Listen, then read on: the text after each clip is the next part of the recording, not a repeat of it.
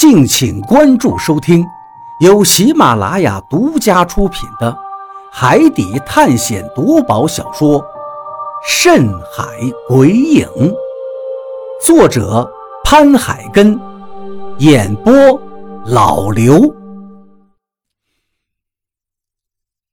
第一百四十七章，老船。海水倒灌的速度还是很慢的。毕竟洞很深又很宽大，特别是这个地方，几亩地大小的空间，要等海水倒灌过来把这儿灌满，不知道要等到什么时候。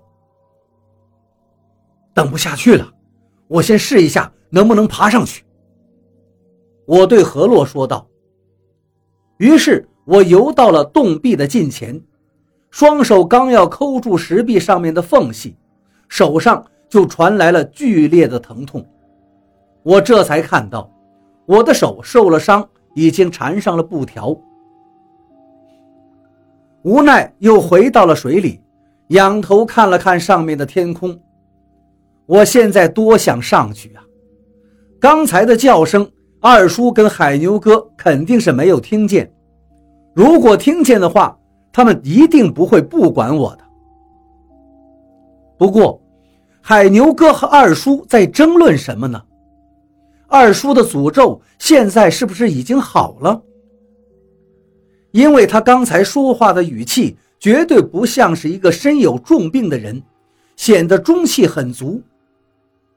这些困惑都萦绕在我的脑海里，让我心里越发烦躁起来。说实在的，刚才想要抠住石壁攀登上去。只是一时情急的想法，因为上到最上面基本上是不可能的。不说石壁上没有那么多的缝隙供我攀爬，就说这天穹一样的石壁，这么巨大的弧度，即便是我带着趁手的家伙也不可能上去，更何况是赤手空拳呢？在水里想了很久，也没有想到能上去的办法。而且倒灌进来的水好像是停止了。也许毕竟里面的地势好像比外面的还要高上不少。就算是我们看见的那一座高耸的黑礁石被淹没了，说不定这里比那里还高。不对，便鱼，上面的水流好像是变大了。何洛抬头看着上面的天井，对我说道。我也赶紧抬头看过去，果然，上面刚才只是淅淅沥沥的水流，现在大了很多，有的地方已经形成了一片雨幕，甚至有些地方就像是瀑布一样。水花的声响也比之前大了很多，这是一个好消息。如果上面的水越来越大的话，我们就肯定能上去了。我知道了，小鱼。何洛说道：“我们来的时候那个巨大的水流，你还记得吗？”我知道了。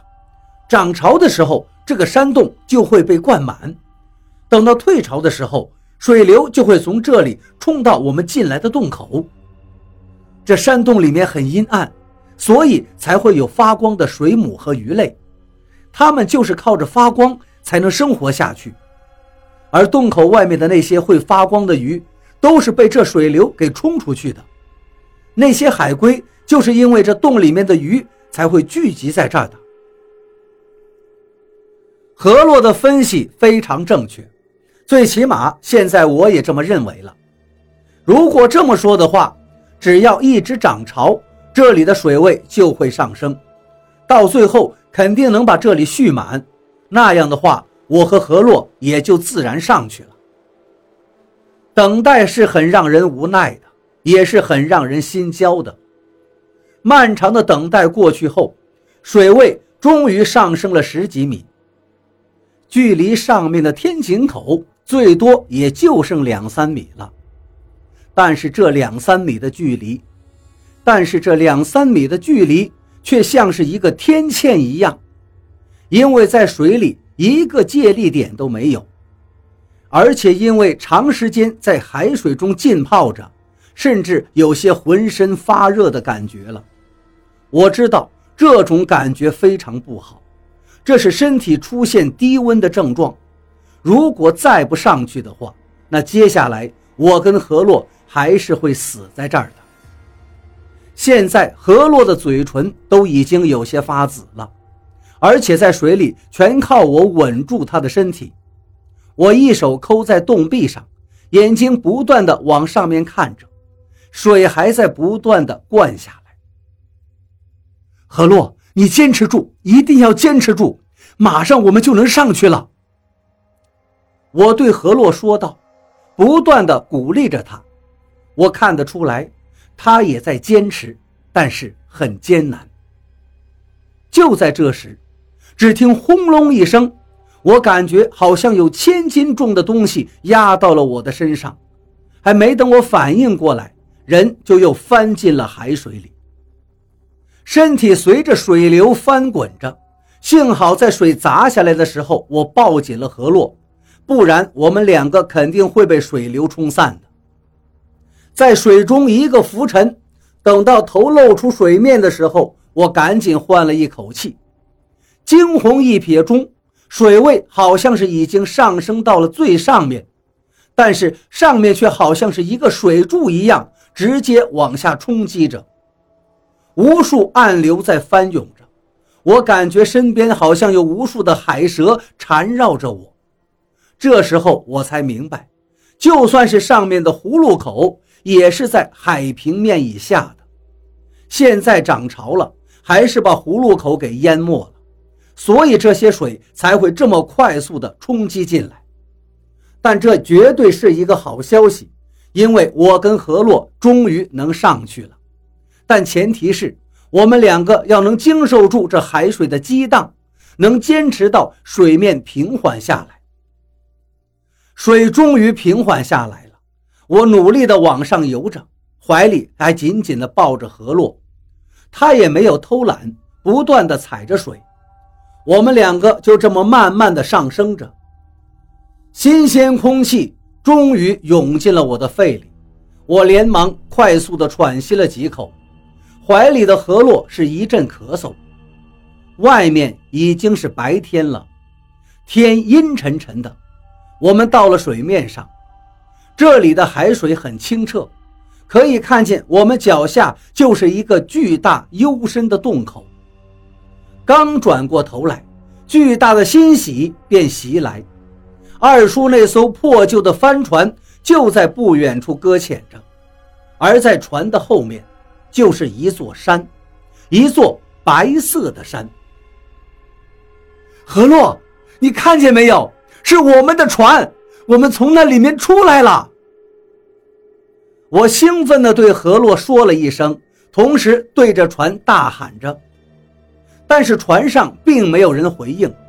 我迫不及待地带着河洛向船游了过去。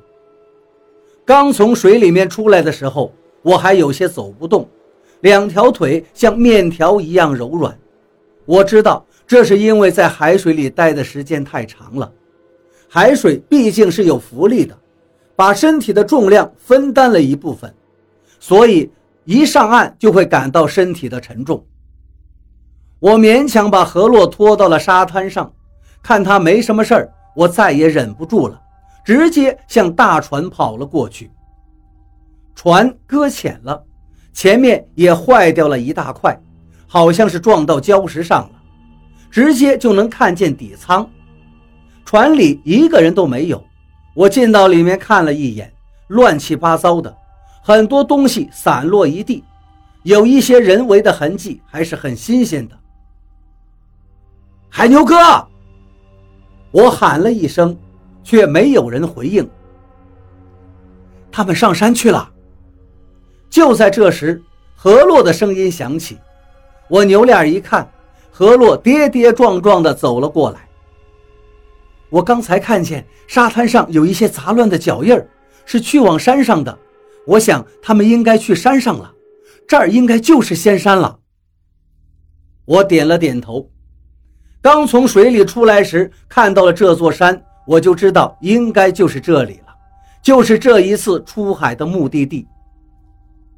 你休息一下，在这等着，我先去山上看一眼，看看能不能追上他们。”我对何洛说道。我扶住他，把船舱里一个凳子摆正，让他坐下来。何洛却摇了摇头：“我陪你一起去吧，山上不知道有什么危险的东西呢。我还是有点用的，而且我必须要上山去。”我，我这才猛然想起，何洛千方百计地上到我们的船上是有他的目的的。既然仙山就在眼前，而且如果我没有出现幻听的话，我二叔也来到了这里，那我就早点跟他们会合吧。我找找看有什么吃的没有。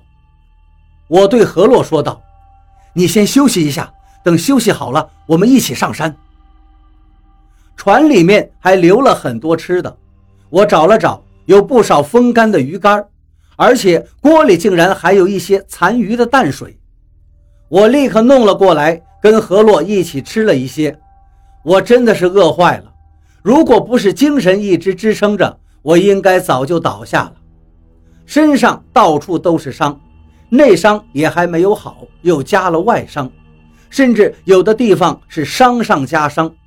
伤口又因为被海水浸泡，现在说不出来的胀疼，憋得人十分不舒服，甚至都想用刀子把伤口划开，让里面的东西流出来，这样也许会轻松一点。一顿鱼干下肚，我感觉到了一丝困倦，应该是刚才精神绷得太紧了，现在突然放松，精神有些不济。你没事吧？是不是有些没精神？何洛放下嘴边的鱼竿，忽然对我说道：“我点了点头，是有些，有点困了。”何洛也点了点头。母虫吸了你的寿元，你到现在才有这样的反应，已经说明你身体很好了。说到这儿，他停顿了一下，没有继续往下面说。呃，你还想说什么？我又问道。何洛摇了摇头，有些事儿我不知道应不应该跟你坦白。什么事儿啊？我愣了一下。